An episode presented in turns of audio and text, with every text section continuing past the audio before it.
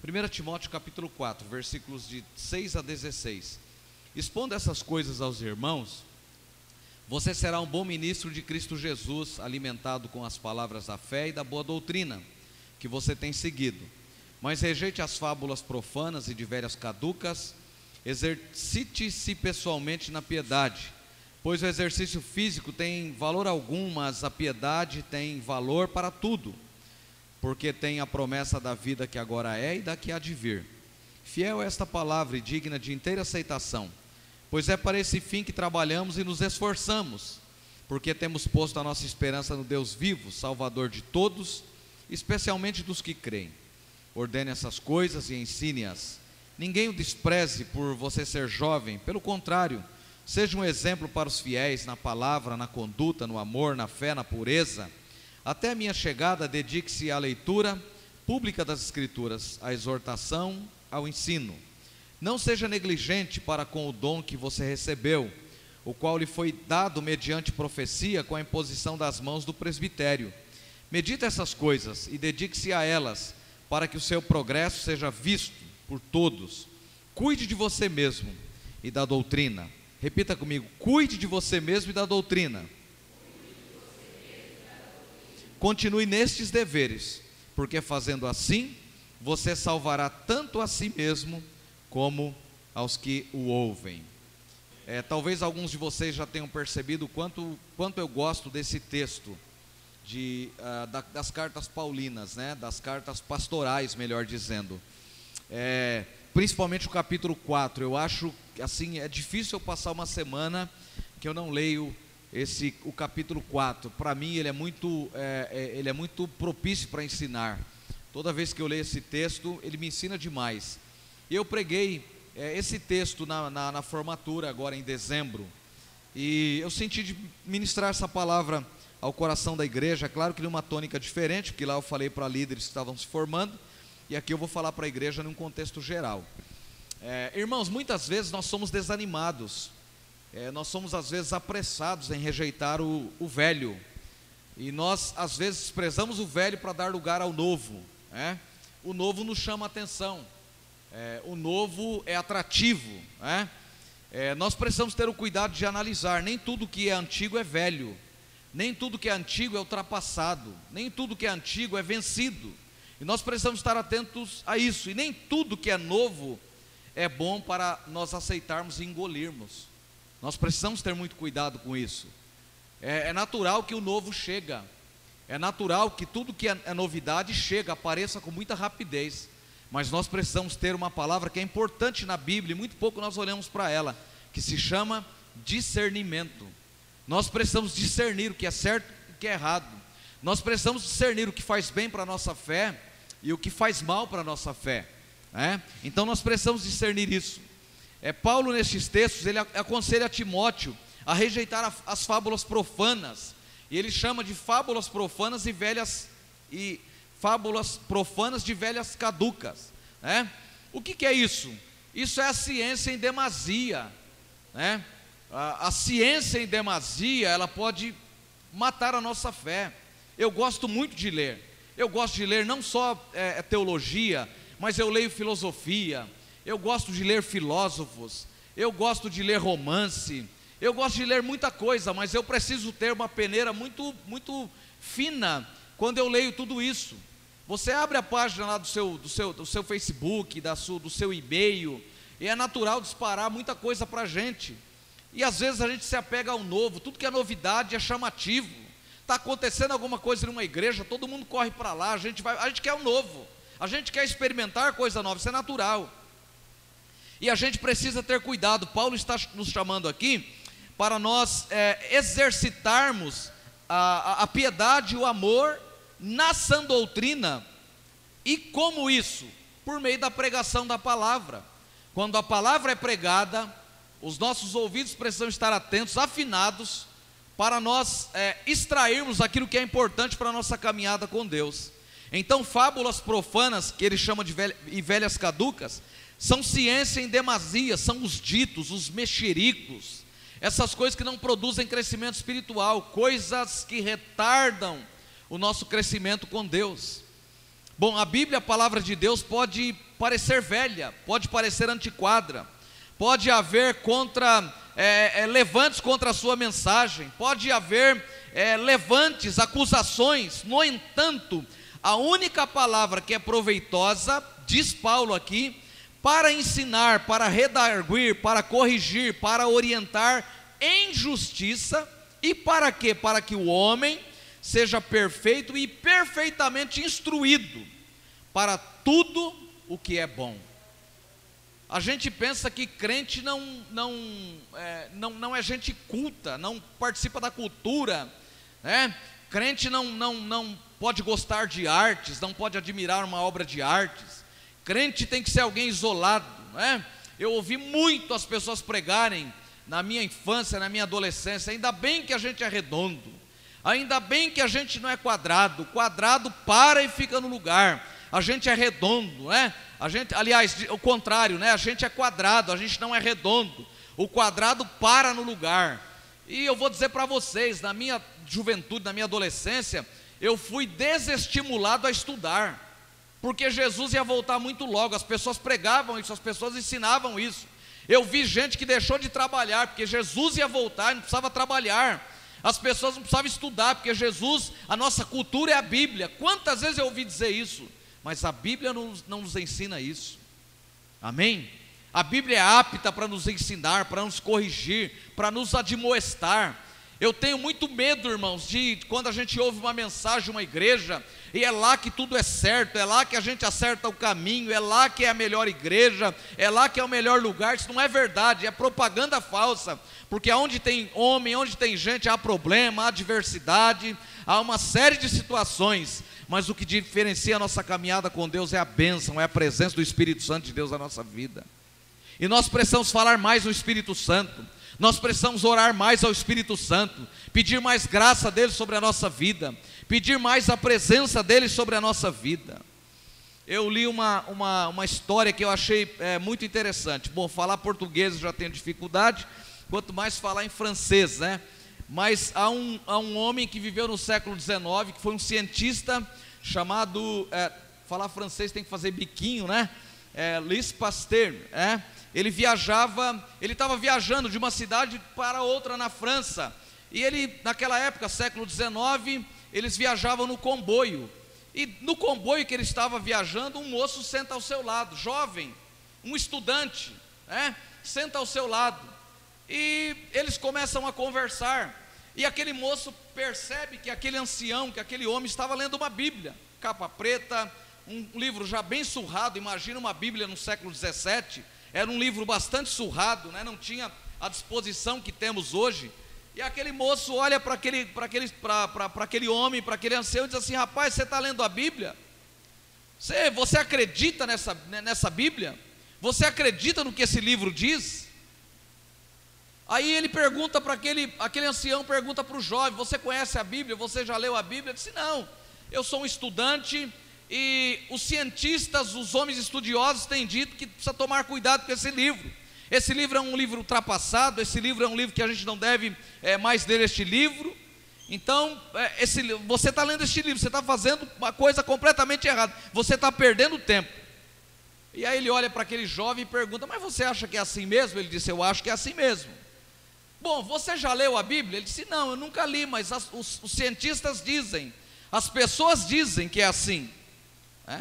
E aí a, a, esse, o pastor olha para esse rapaz e diz assim: Mas a Bíblia é infalível, ela é a palavra de Deus, ela ultrapassa séculos, ela continua sendo a palavra de Deus. E aquele rapaz insiste dizendo: Não, a Bíblia não é a palavra de Deus. Chega um determinado local, ele tem que descer, e aquele moço diz assim: Ó, oh, é o seguinte é, é, manda, é, me manda o seu endereço, porque eu vou mandar para você algumas postagens, algumas coisas que os cientistas têm postado e falado da Bíblia. Aquele, aquele velho ancião tira do seu bolso um cartão, da sua carteira e entrega aquele estudante o seu cartão.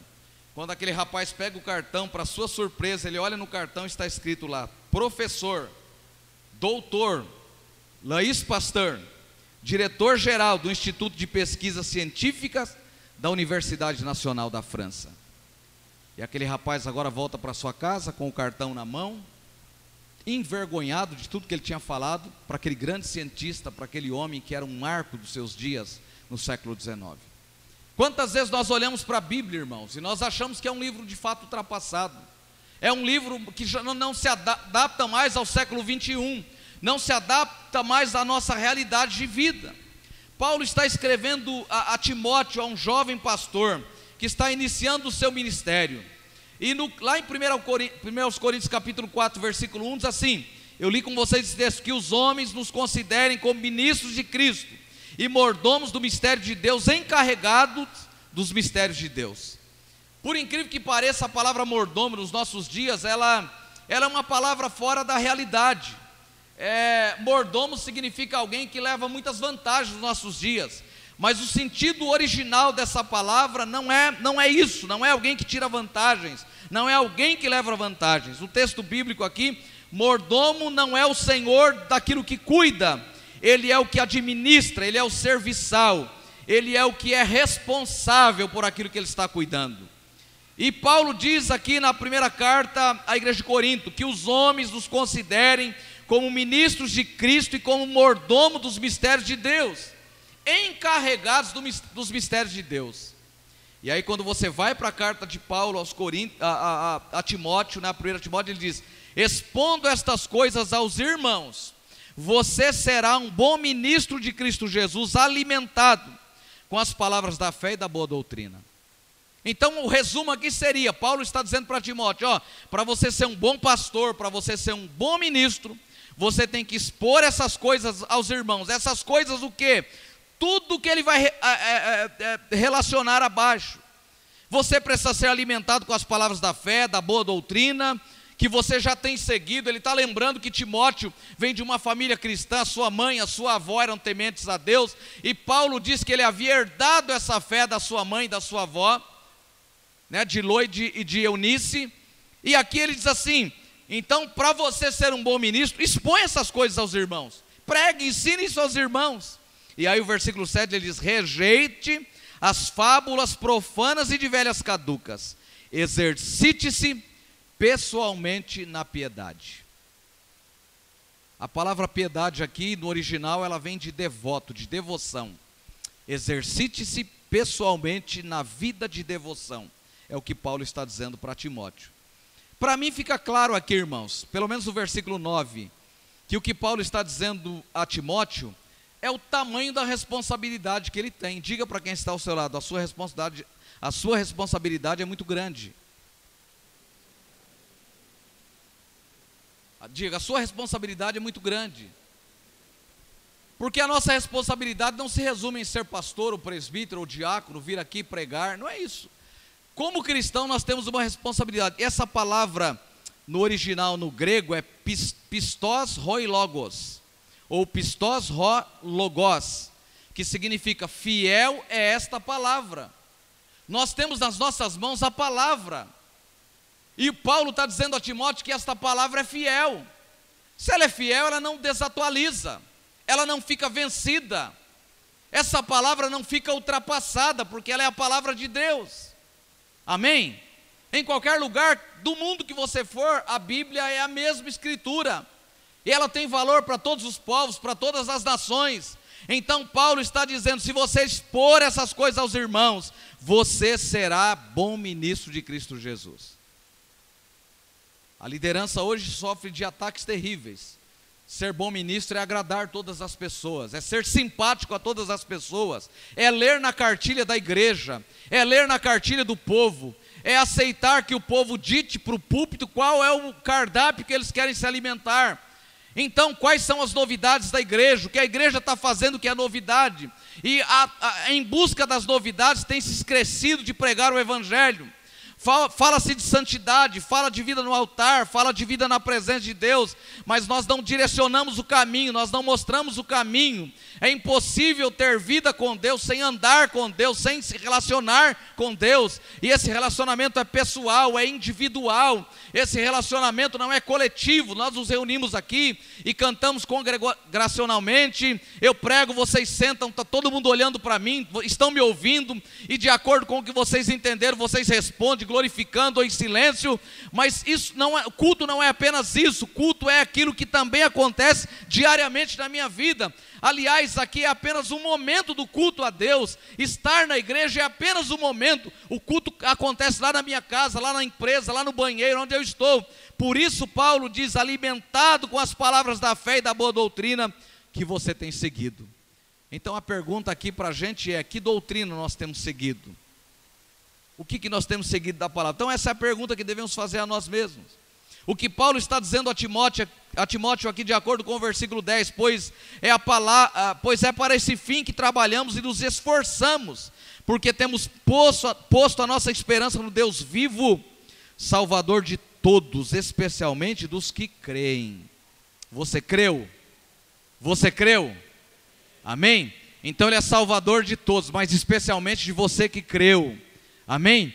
E crer não é crer apenas para receber milagres, para buscar, mas crer aqui é no sentido da caminhada, de perseverar, de continuar, de se fortalecer para chegar no final da corrida, da carreira, daquilo que nos está proposto. Então é isso que Paulo está dizendo a Timóteo: tamanha a sua responsabilidade. Você deve se esforçar, dar o seu máximo na exposição das Escrituras, no ensino das Escrituras. O que Paulo está dizendo para Timóteo, que não seja a sua motivação o tamanho da igreja, que não seja a, a sua motivação quem está ou quem não está na igreja, mas que a sua motivação seja: eu tenho posto a minha esperança no Deus vivo, que é Salvador de todos, mas especialmente dos fiéis. Amém? Em quem você tem sido colocado a sua esperança? Em quem está a sua esperança? Essa é a pergunta que devemos fazer. Então, a primeira coisa que eu aprendo nesse texto é que Paulo está dizendo a Timóteo: cuide de você mesmo. Repita comigo: cuide de você mesmo. Então, nós somos chamados aqui a cuidarmos de nós mesmos. Versículo 7: rejeita as fábulas profanas de velhas caducas, exercite-se pessoalmente na piedade. O culto é coletivo, estamos aqui de forma coletiva, mas a gente ouve Deus de forma individual. O que, que Deus está falando para você? Qual é a proposta de Deus para a sua caminhada, para a sua fé? Nós não, não, não, nós não somos office boy, né? Que levamos o recado, levamos a mensagem no sentido original do que é ser office boy, aquele que leva o recado, aquele que leva a pasta numa outra empresa, não. O que Deus falou no culto, Ele falou para mim. Cabe eu guardar aquilo que é para mim. Não é?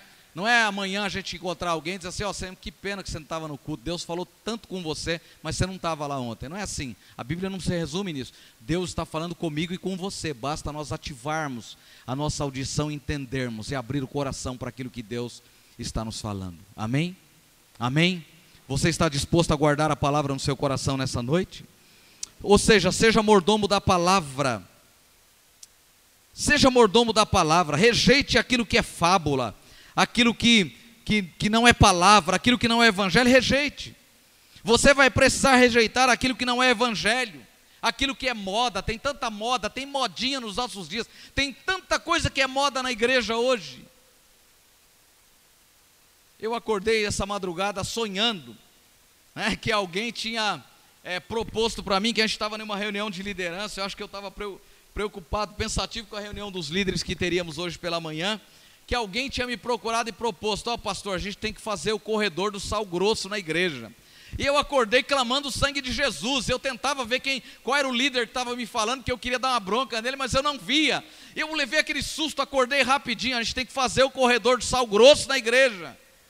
É, eu tinha ficado até tarde, quase uma hora lendo, lendo, relendo o texto, pensando no texto. Eu acho que eu fui dormir tão pensativo com isso que alguém falou para mim assim: Ó, oh, pastor, nós precisamos fazer o corredor do sal grosso. E eu dei um pulo da cama dizendo: O sangue de Jesus tem poder, né? É, tudo que é moda, tudo que é novidade, irmãos, tudo que é novidade. Permita-me dizer aqui: eu fui uma vez. É, é, em Sorocaba tem um, um local grande chamado Parque das Águas e teve um movimento enorme. O, o, o Valde, Valdemiro Santiago foi pregar. E assim, é, a igreja de Sorocaba, nós íamos ter um evento e foi aberto para as igrejas que quiserem se inscrever e montar uma barraca para vender alguma coisa. E os meninos da igreja montaram uma barraca de pastel e eu passei por lá. Irmãos, quando o carro dele chegou, era uma coisa impressionante.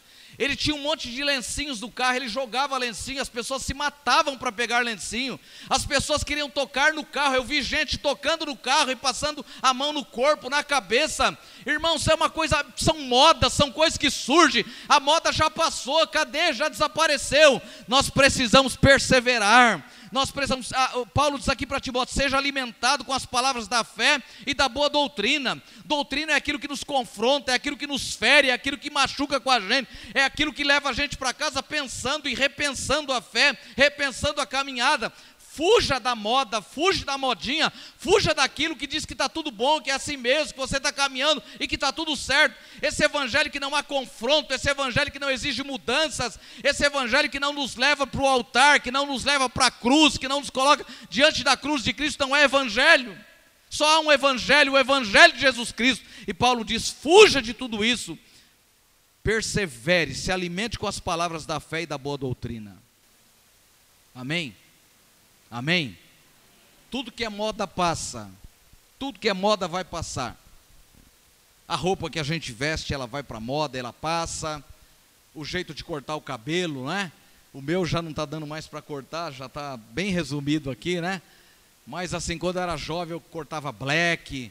Daí eu resolvia é, é, enrolar o cabelo, fazer outra coisa para enrolar o cabelo. Isso passa, irmãos. Aí cai o cabelo, você não tem mais nem o que passar pente aqui né? Ficou prático agora, é só tomar banho, fazer assim e tal, arrumar a sobrancelha e estou pronto para ir para a igreja. Tudo é moda, tudo vai passar. Tudo vai passar, sua beleza vai passar, sabe? A sua beleza vai passar, a nossa saúde passa, irmãos. Sabe? As coisas são passageiras, tudo é passageiro, mas Paulo está dizendo a Timóteo assim: seja alimentado com as palavras da fé. Se fortaleça com aquilo que é alimento, com aquilo que traz nutrição para você, que é nutriente para você. Paulo está dizendo: exercite-se, rejeite as fábulas profanas e de velhas caducas, exercite-se pessoalmente na piedade. Ou seja, seja zeloso com o seu cardápio espiritual, não ouça qualquer coisa. Pode ter um, um, um, um vidro com no, no rótulo lá escrito mel puro, e na hora que você colocar no copo para beber, pode ser estrignina. Estrignina é veneno, mortal, mata. Tem muita coisa com o rótulo, né? Vocês sabiam que esse livro aqui é a mãe das heresias? Assusta a gente ouvir isso, né? Sabia que a Bíblia é a mãe das heresias? É daqui que tiram as grandes heresias para as pessoas. Os falsos ensinos se tiram aqui das Escrituras. Porque pensar nas Escrituras gasta tempo, toma tempo para pregar a vocês, eu passei a semana inteira lendo, relendo o texto, indo para o computador, fazendo as minhas anotações, orando, pedindo para o Espírito Santo falar ao meu coração. Toma tempo, gasta tempo. É como o professor, a gente fala assim que a educação está mudada, está tudo relaxado. Não, é todo um conjunto. É o diretor que tem que ser bom, um bom gestor, é o professor que tem que ter o coração no que faz, é o pai que tem que ser comprometido. A criança vai para a escola, volta para casa, vai corrigir a lição, vai ajudar o filho. É tudo um conjunto.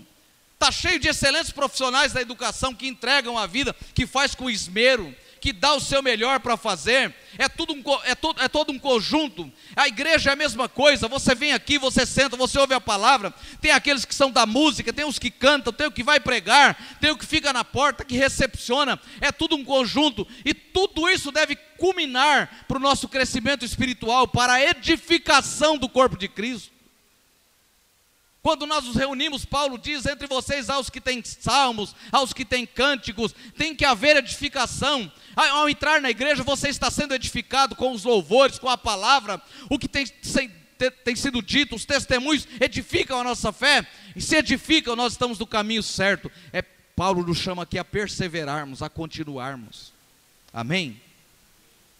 Então seja zeloso com o seu cardápio espiritual. Não coma qualquer coisa, não ofereça qualquer coisa para os seus filhos, para a sua família.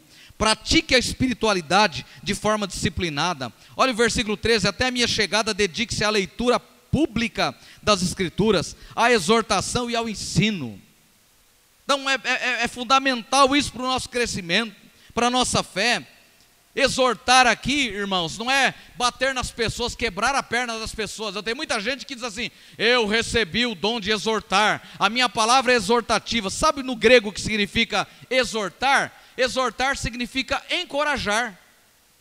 Então a palavra deve ser pregada é, às vezes dura para a gente entender, mas com a finalidade de nos exortar, de nos encorajar a caminhada. Amém? Amém, irmãos? Ou seja, exortar é encorajar, é ensinar, é aconselhar, é dar o ombro, é não ser moralista. Eu faço assim, você tem que fazer é assim. A igreja, a igreja de ontem sempre é melhor do que a de hoje, irmãos. A gente olha para a nossa fé, a gente tem sempre o saudosismo dizer assim, eu era muito melhor ontem, e por que, que você não é hoje? O evangelho é o mesmo, a palavra é o mesmo, por que, que você não é a mesma pessoa? É, a culpa é de quem? Quem administra a sua fé? Quem conduz a sua caminhada com Deus? O que Paulo está dizendo a Timóteo é o seguinte: cuide de você, e cuidando de você, você terá possibilidades para cuidar também do rebanho, de ensinar o rebanho. Amém? Tem muita bobeira por aí. Eu fui abastecer o carro alguns dias atrás aqui no posto, ali na Estrada Velha, e tinha uma moça. Tinha uma moça que disse: eu sou, eu sou missionária e tal, eu sou do Rio Grande do Sul, a gente está viajando o Brasil e tal. Eu podia fazer uma oração com você? Eu falei, beleza, pode orar. Orou no carro ali, colocou a mão sobre mim assim, orou comigo, orou por todo mundo que aceitou que estava ali. Ela falou assim: Ó, oh, estou entregando esses livros aqui, você dá o valor que você. Não era um valor lá, acho que mínimo de 10 reais. E é, é, esses, pega esses dois livros, nós somos cristãos e tal, tal, beleza. Aí eu, eu, eu dei o valor, peguei os livros. Quando eu cheguei na minha casa, que eu fui ler o primeiro capítulo do livro, era estrignina pura. Era assim aquela, aquela coisa de, dos textos bíblicos citados, mas os desvios bíblicos completamente. Da editora Árvore da Vida, que por sinal, é, tem as, os seus desvios é, é, é, é, teo, bíblicos e teológicos. Aí a, a, a, gente pega um livro, um livro né, até bem intencionado, a pessoa, oração, tá, mas você olha, para onde vai me conduzir isso aqui? Esse ensino vai me levar para onde? O que, que isso vai produzir? Morte ou vai produzir vida ou vai produzir morte em mim? A gente precisa repensar, é o que Paulo está dizendo para Timóteo. Então, exortar é encorajar. Ele diz assim, ele está dizendo em outras palavras, salve a você, mas sal, salve também aqueles que te ouvem. Amém? Repita comigo, eu devo, eu devo salvar a mim, mas salvar também os que estão à minha volta. Então, se tem alguém que está ao seu lado e está desanimado, encoraje essa pessoa. Encoraje essa pessoa. Agora, sabe, irmãos, deixa eu falar uma coisa para vocês. Quanto mais nós nos afastamos das coisas de Deus, menos encorajados nós ficamos. Não tem mágica na vida cristã. Sabe quando a gente tem, cria coragem? Quando a gente lê as Escrituras diariamente, quando a gente ora diariamente, quando a gente se reúne para congregar. Paulo diz: não abandone a igreja de vocês, como é costume de alguns. Não abandone a fé de vocês, não, não se afastem. Não seja turista, não venha de vez em quando, se reúna, pois há edificação, há crescimento. Né? A gente é, cresce em maturidade, cresce em experiência, cresce aprendendo um com o outro, é isso que Paulo está dizendo. É, é o ensino da palavra aqui é esse para nós. Então, repita novamente comigo: cuide de você mesmo e de quem está à sua volta. Essa seria a junção que Paulo faz aqui, ó, do versículo 16 e o versículo 6. Ó, diz assim, o versículo 16: Cuide de você mesmo e da doutrina. E olha o versículo primeiro: Expondo essas coisas aos irmãos, você será um bom ministro de Cristo Jesus. Então, qual é o resumo do que Paulo está dizendo para Timóteo? Timóteo, você quer ser um pastor bem-sucedido? Então, cuide de você mesmo e cuide também da doutrina. Isso vale para nós, a igreja, para todos vocês? Vale. Então você quer ter uma vida cristã saudável? Cuide de você, cuide da doutrina e cuide também de quem está à sua volta, aconselhando, admoestando, fortalecendo. Amém? Não use os seus lábios só para criticar, só para reclamar. Eu falei domingo passado aqui, eu ouvi o doutor Elias Dantas é, dizendo lá na conferência em Curitiba semana passada. O que Deus está fazendo ao redor do mundo é fantástico. A cada hora no mundo 23 mil pessoas estão levantando a mão e confessando Jesus como seu salvador pessoal. 23 mil pessoas a cada hora estão se convertendo ao Evangelho. Deus está fazendo coisas ao redor do mundo.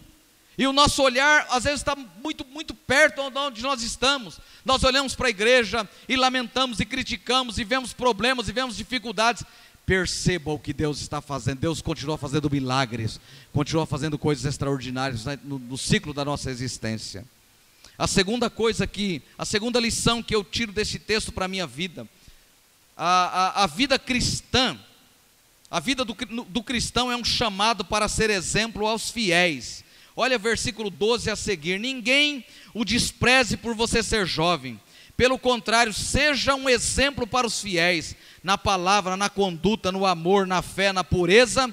Até a minha chegada, dedique-se à leitura pública das Escrituras, à exortação e ao ensino. Não seja negligente para com o dom que, é, que você recebeu, o qual lhe foi dado mediante profecia, com a imposição das mãos do presbitério. Medite essas coisas, dedique-se a ela para que o seu progresso seja visto por todos, as pessoas verão o seu progresso. Cuide de você mesmo e da doutrina, continue nesses deveres, porque fazendo assim você salvará tanto a si mesmo como aqueles que te ouvem. E aí, um pouquinho antes, no versículo 8, Paulo vai dizer assim: Como que é que você cuida? Como que é que você cuida de, de você mesmo? O versículo 8 vai dizer para a gente: Pois, é, o versículo 7 rejeita as fábulas velhas caducas, exercite-se pessoalmente na piedade, pois o exercício físico tem algum valor, mas a piedade tem valor para tudo, porque tem a promessa da vida que agora é e da que há de vir. Não dá para viver, irmão, sem pensar na volta de Jesus. Não dá para viver só hoje. Não dá para viver só agora. Amém? Eu vivo agora, na certeza que Jesus vai voltar, que Ele vai me buscar, que Ele vai me arrebatar Amém? Que Ele vai me levar para a glória, que Ele vai me levar para os céus. Eu devo viver nessa esperança. Alguns cristãos já perderam a esperança, pararam no caminho, desistiram na caminhada. Persevere, continue olhando para Jesus. O escritor aos Hebreus diz: olhando para Jesus, o Autor e o Consumador da nossa fé. Fazem quase 40 anos, ou mais de 40 anos já que eu estou na caminhada cristã. Fazem mais de 40 anos. E muitas vezes eu pensei em desistir. Muitas vezes eu pensei em voltar atrás. Eu me lembro de um culto que eu entrei aqui, eu era presbítero, sentei-me aqui, decepcionado, frustrado. No meu, a Sônia sentada no primeiro banco, nós éramos recém-casados. E no meu coração eu dizia para mim mesmo: eu terminar esse culto aqui, eu vou embora, eu não aguento mais isso. Isso aqui não é vida para mim, não, tá? Muito conflito, desempregado, uma série de situações acontecendo na minha vida. Eu falei, vou terminar o culto e vou embora. Aconteceu um fato que eu nunca vou me esquecer disso. Muitos de vocês conheceram o irmão Dalvino, pai do pastor Valdecir. Ele estava na porta, ele era o diácono que estava à porta aquela noite, naquele domingo. Ele saiu pela porta do fundo, e quando eu saí por aqui, ele veio à porta, ele disse: Ô oh, irmão Rames, eu vim aqui para dar um abraço de você e dizer para você que você é muito importante na vida dessa igreja. Eu estou orando por você, Deus vai fortalecer a sua fé. Deus vai fortalecer a sua caminhada. Por que, que Deus faz essas coisas, irmãos? Por que, que Deus faz essas coisas? Tem, tem algum, algum selo na gente que as pessoas veem? Não. É o Espírito Santo quem testifica isso, quem faz isso. E eu quero perguntar para você: você tem edificado a fé dos seus irmãos? Você tem contribuído para a expansão da sua igreja? O seu desejo é que essa igreja cresça ou que essa igreja vá à falência, que ela termine, que seja estampado nas notícias da cidade. A primeira igreja de Barueri deixou, acabou, deixou de existir. Igrejas fecham, igrejas fecham, o tempo passa. Amém? Mas Jesus disse: as portas do inferno não prevalecerão. Não é contra a igreja local, é claro que engloba a igreja local, mas é contra a minha igreja, disse Jesus. Nós podemos ser uma igreja local sem ser a igreja de Jesus, mas o que Paulo está advertido é para a gente não deixar a palavra, para nós sermos a igreja de Jesus, e aí as portas do inferno não prevalecerão contra essa igreja. Se você entrou aqui triste, desanimado, pensando em voltar atrás, Deus está dizendo para você: continue, a sua vitória está na frente, tenha um motivo de alegria, meu irmão, quando você passar por várias provações o desemprego, a enfermidade, a depressão, a angústia, a tristeza, o desentendimento na família, conjugal, com os filhos, o filho que foi para as drogas, a, a, aquele, aquela bênção que você tem orado, tem esperado e parece que está tão distante. Deus abre portas aonde não tem portas, porque Ele continua sendo o Senhor sobre todas as coisas. Então, o que Paulo está dizendo para Timóteo é: continue, persevere, não deixe o exercício pessoal. Eu tenho inúmeras dores na minha coluna. Eu pesava 52 quilos, eu peso 72 agora. Assim são 20 quilos a mais. O médico falou: você tem que fazer caminhada, exercícios, você precisa emagrecer. Ah, você tem 10 parafusos na sua coluna, isso vai te dar problema. Não queira ser submetido a uma cirurgia para tirar isso. Não tem como reconstituir mais a sua vértebra. Se precisar tirar, você fica paraplégico. E a Sônia e os meninos no meu pé o tempo inteiro eu fui negligenciando, fazem dia 6 de março, fazem cinco anos que eu passei pelas primeiras cirurgias, né? Dia 5 de março faz cinco anos já do acidente. E há mais ou menos uns dois meses atrás eu levantei, acordei na madrugada, umas três horas da manhã, fui orar, e Deus disse, fala para mim muito claro, você tem falado de disciplina para as pessoas, mas você não é disciplinado. Olha o tamanho, claramente o Espírito Santo falando para mim, assim, olha o tamanho do prato que você come. Assim, muito claro. Você não está satisfazendo o seu, a sua necessidade, você está comendo com. Claro, assim o Espírito Santo falando para mim, estou compartilhando com você, você está comendo exageradamente, você não está caminhando. E o Espírito Santo foi falando, sabe o que eu fiz, irmãos? Eu não vi a hora de dar seis horas da manhã. Fui lá para o fundo, orei. Quando foi seis horas, eu fui lá, peguei o meu shorts, peguei a camiseta e fui fazer caminhada. Caminhei aquele dia, dei cinco voltas lá na pista. Cheguei em casa, que parece que os parafusos do pé estavam saindo. Só aguentei um dia na semana. Na semana seguinte eu consegui mais um dia. Irmãos, eu estou conseguindo ir três dias. Eu comecei a dar quatro voltas, cinco voltas, seis voltas, e já tem dia que eu já consigo parar e fazer alguns exercícios. E agora eu estou com um desafio aqui, não falei para eles ainda, mas eu quero desafiar o conselho da igreja, para a gente ir lá à noite, fazer exercício juntos lá à noite, fazer a caminhada, uma caminhada de oração, de exercício, e depois eu quero desafiar a igreja. A gente vai lá caminhar e a gente vai fazer folheto, vai aproveitar, entregar folheto e evangelizar. Exercite-se pessoalmente na piedade. A gente está vendo a morte da bezerra, a gente está olhando, entra na igreja e fica que nem ventilador, olha para lá, olha para cá. A vida está passando, meu irmão. Cadê a sua vida? O início da sua fé. Nós cantamos, quero voltar ao primeiro amor, mas não voltamos nunca. Deus quer que nós voltemos à sua palavra, à sua vontade, ao seu propósito para a nossa vida. Então cuide de você mesmo. Exercite a piedade. Exercite-se pessoalmente na piedade. Eu vou caminhar e às vezes eu volto com os pés inchados. Eu tenho que ficar lá meia hora sentado com os pés levantados. Mas eu estou caminhando, eu estou lutando contra o meu corpo. É, parei de comer arroz. Né? Semana passada eu ainda teve dois dias que eu acabei comendo.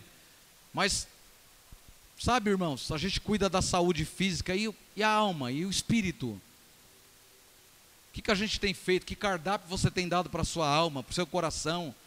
O seu coração está cheio de quê, irmão? O que, que você está acumulando no seu coração? Ao ouvir a palavra, a pregação, ao estar na igreja, o que está sendo acumulado no nosso coração? Que tesouro nós estamos guardando no coração? Louco! Hoje pedirão a tua alma o que tem preparado, para onde tu vais.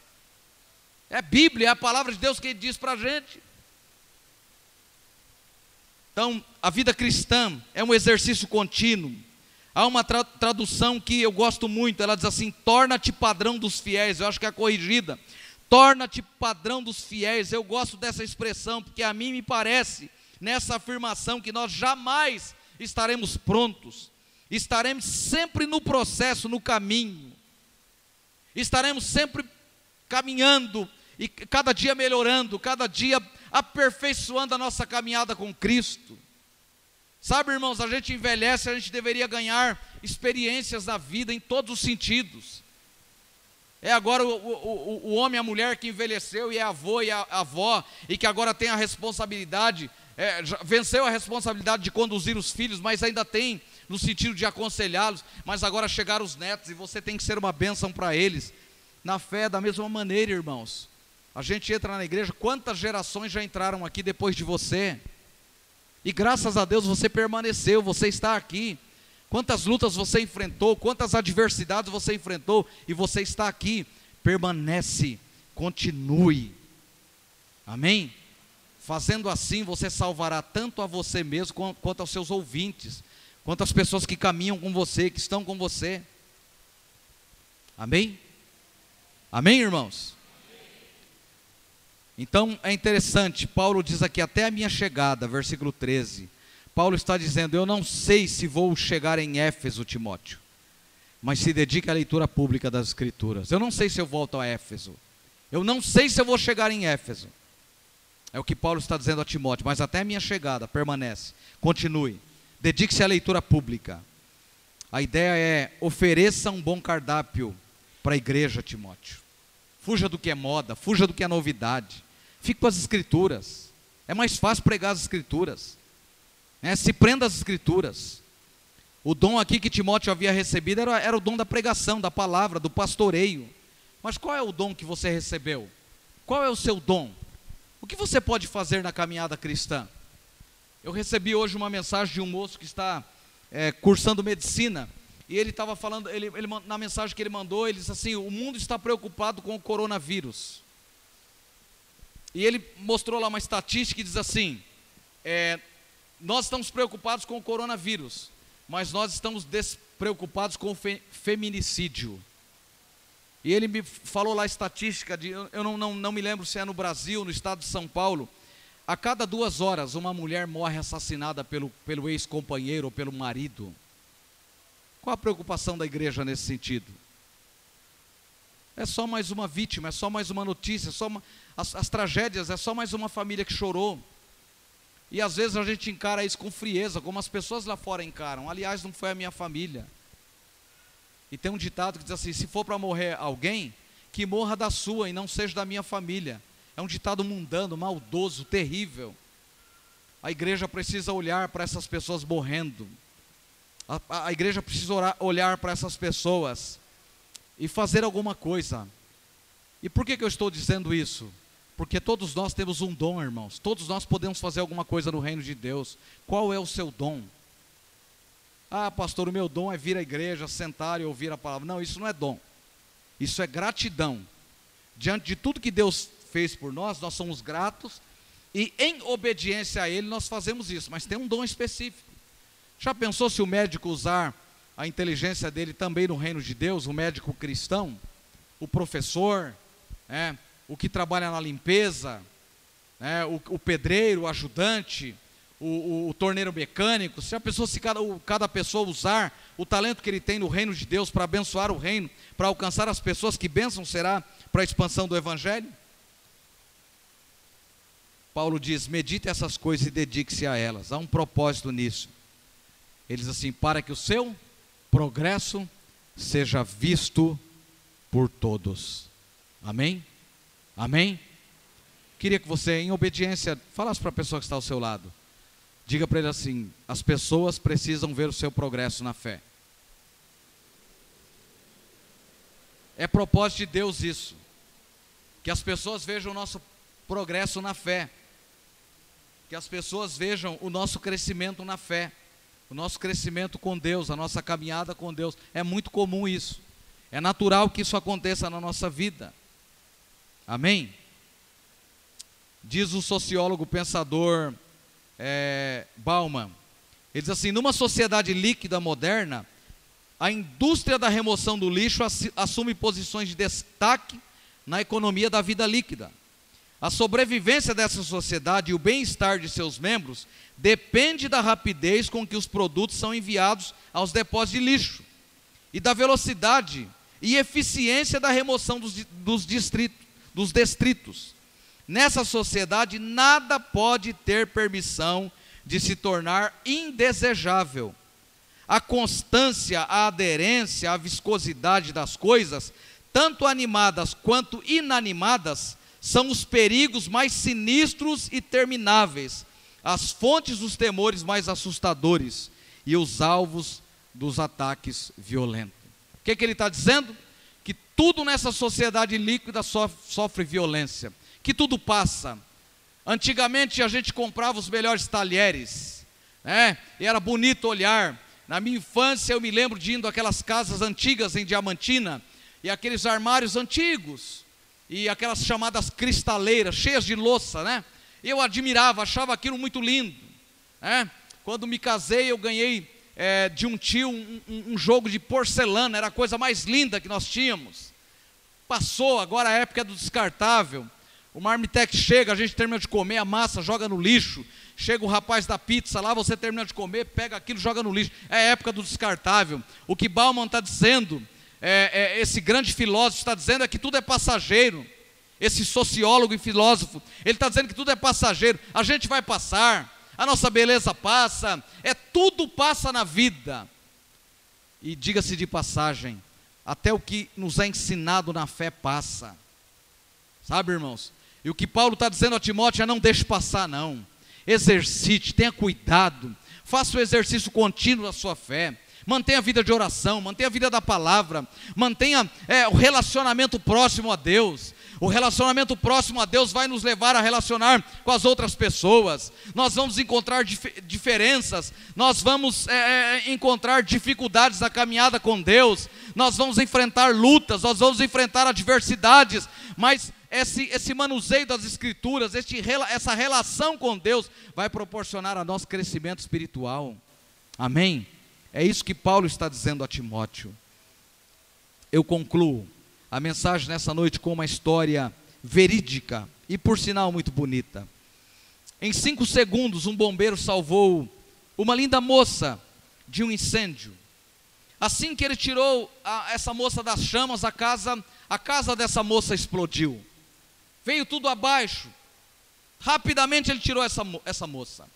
Passados três dias, essa moça diz: Eu vou, eu vou à, casa desse bombeiro, eu preciso conhecer esse homem. E ela chegou à casa do bombeiro, chegou à casa dele e, e, e disse, sorrindo, ela respondeu, ela, ela disse para ele, oh, eu vim conhecer o senhor, é, é, é, você, você se lembra do que, do que aconteceu comigo? O bombeiro olha para ela e diz assim, claro que eu me lembro, é, claro que eu me lembro, há três dias atrás eu salvei a sua vida, e eu quero dizer uma coisa para você, em toda a minha experiência como bombeiro, foi um dos salvamentos mais perigosos que eu já participei mas foi um dos salvamentos mais eficazes que aconteceu na minha vida. A senhora era para ter morrido. Aquela moça olha para aquele bombeiro e diz assim: Senhora, não.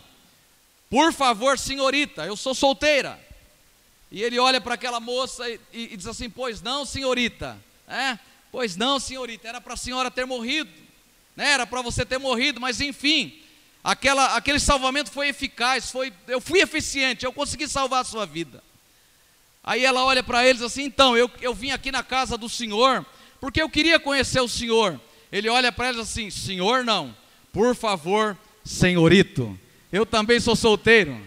E a, a história termina, irmãos, que eles dois se olham, depois daquele salvamento, depois daquele incêndio. Aquela moça vai à casa daquele bombeiro, conhece, conversam. Ela é solteira, ele também é solteiro. Vocês já sabem o final da história, né? Irmãos, eu, eu, eu, eu, li, eu, eu ouvindo essa história, eu fiquei pensando, irmãos, o que aconteceu com a gente no sentido da vida cristã é a mesma coisa. Nós estávamos no incêndio, nós éramos sentenciados ao inferno. A graça de Deus veio até nós, Deus nos tirou do atoleiro, do charco de lodo, é uma expressão bíblica. Deus tirou os nossos pés, nós já estávamos afundando, na Sua infinita misericórdia, Ele nos tirou de lá e você assim: ah, mas eu nasci na igreja, eu cresci na igreja. Você também não escapou desse processo, você também passou por esse processo, a graça de Deus te alcançou. E como que nós nos aproximamos agora deste bombeiro que, que era bombeiro e que agora é o noivo? Está, nós estamos nos preparando para nos casarmos com ele. Como que você tem seguido o noivo? Que tipo de noiva você é? Como você se porta como noiva? Como você se porta como participante, como membro do corpo de Cristo. A exortação de Paulo a nós é permaneça naquilo que você aprendeu. Não busque o que é moda, o que é novidade. Cuide da sua fé, cuide da sua caminhada. Amém? A vida cristã é mais ou menos assim. A vida cristã se resume dessa forma. Amém? A vida cristã se resume na gratidão daquilo que Deus fez por nós, daquilo que Ele está fazendo pela nossa vida. Eu quero convidar você a colocar-se em pé nesse instante. Essa palavra é para você uma palavra de encorajamento. Cuide de você mesmo. e cuidando de você mesmo, você será um bom cristão. Se você é líder, você será um bom ministro. Vida cristã é o chamado, é um chamado para ser exemplo dos fiéis. Deus te chama para você ser exemplo dos fiéis nessa noite. Eu gostaria que você pudesse orar a Deus nesse instante.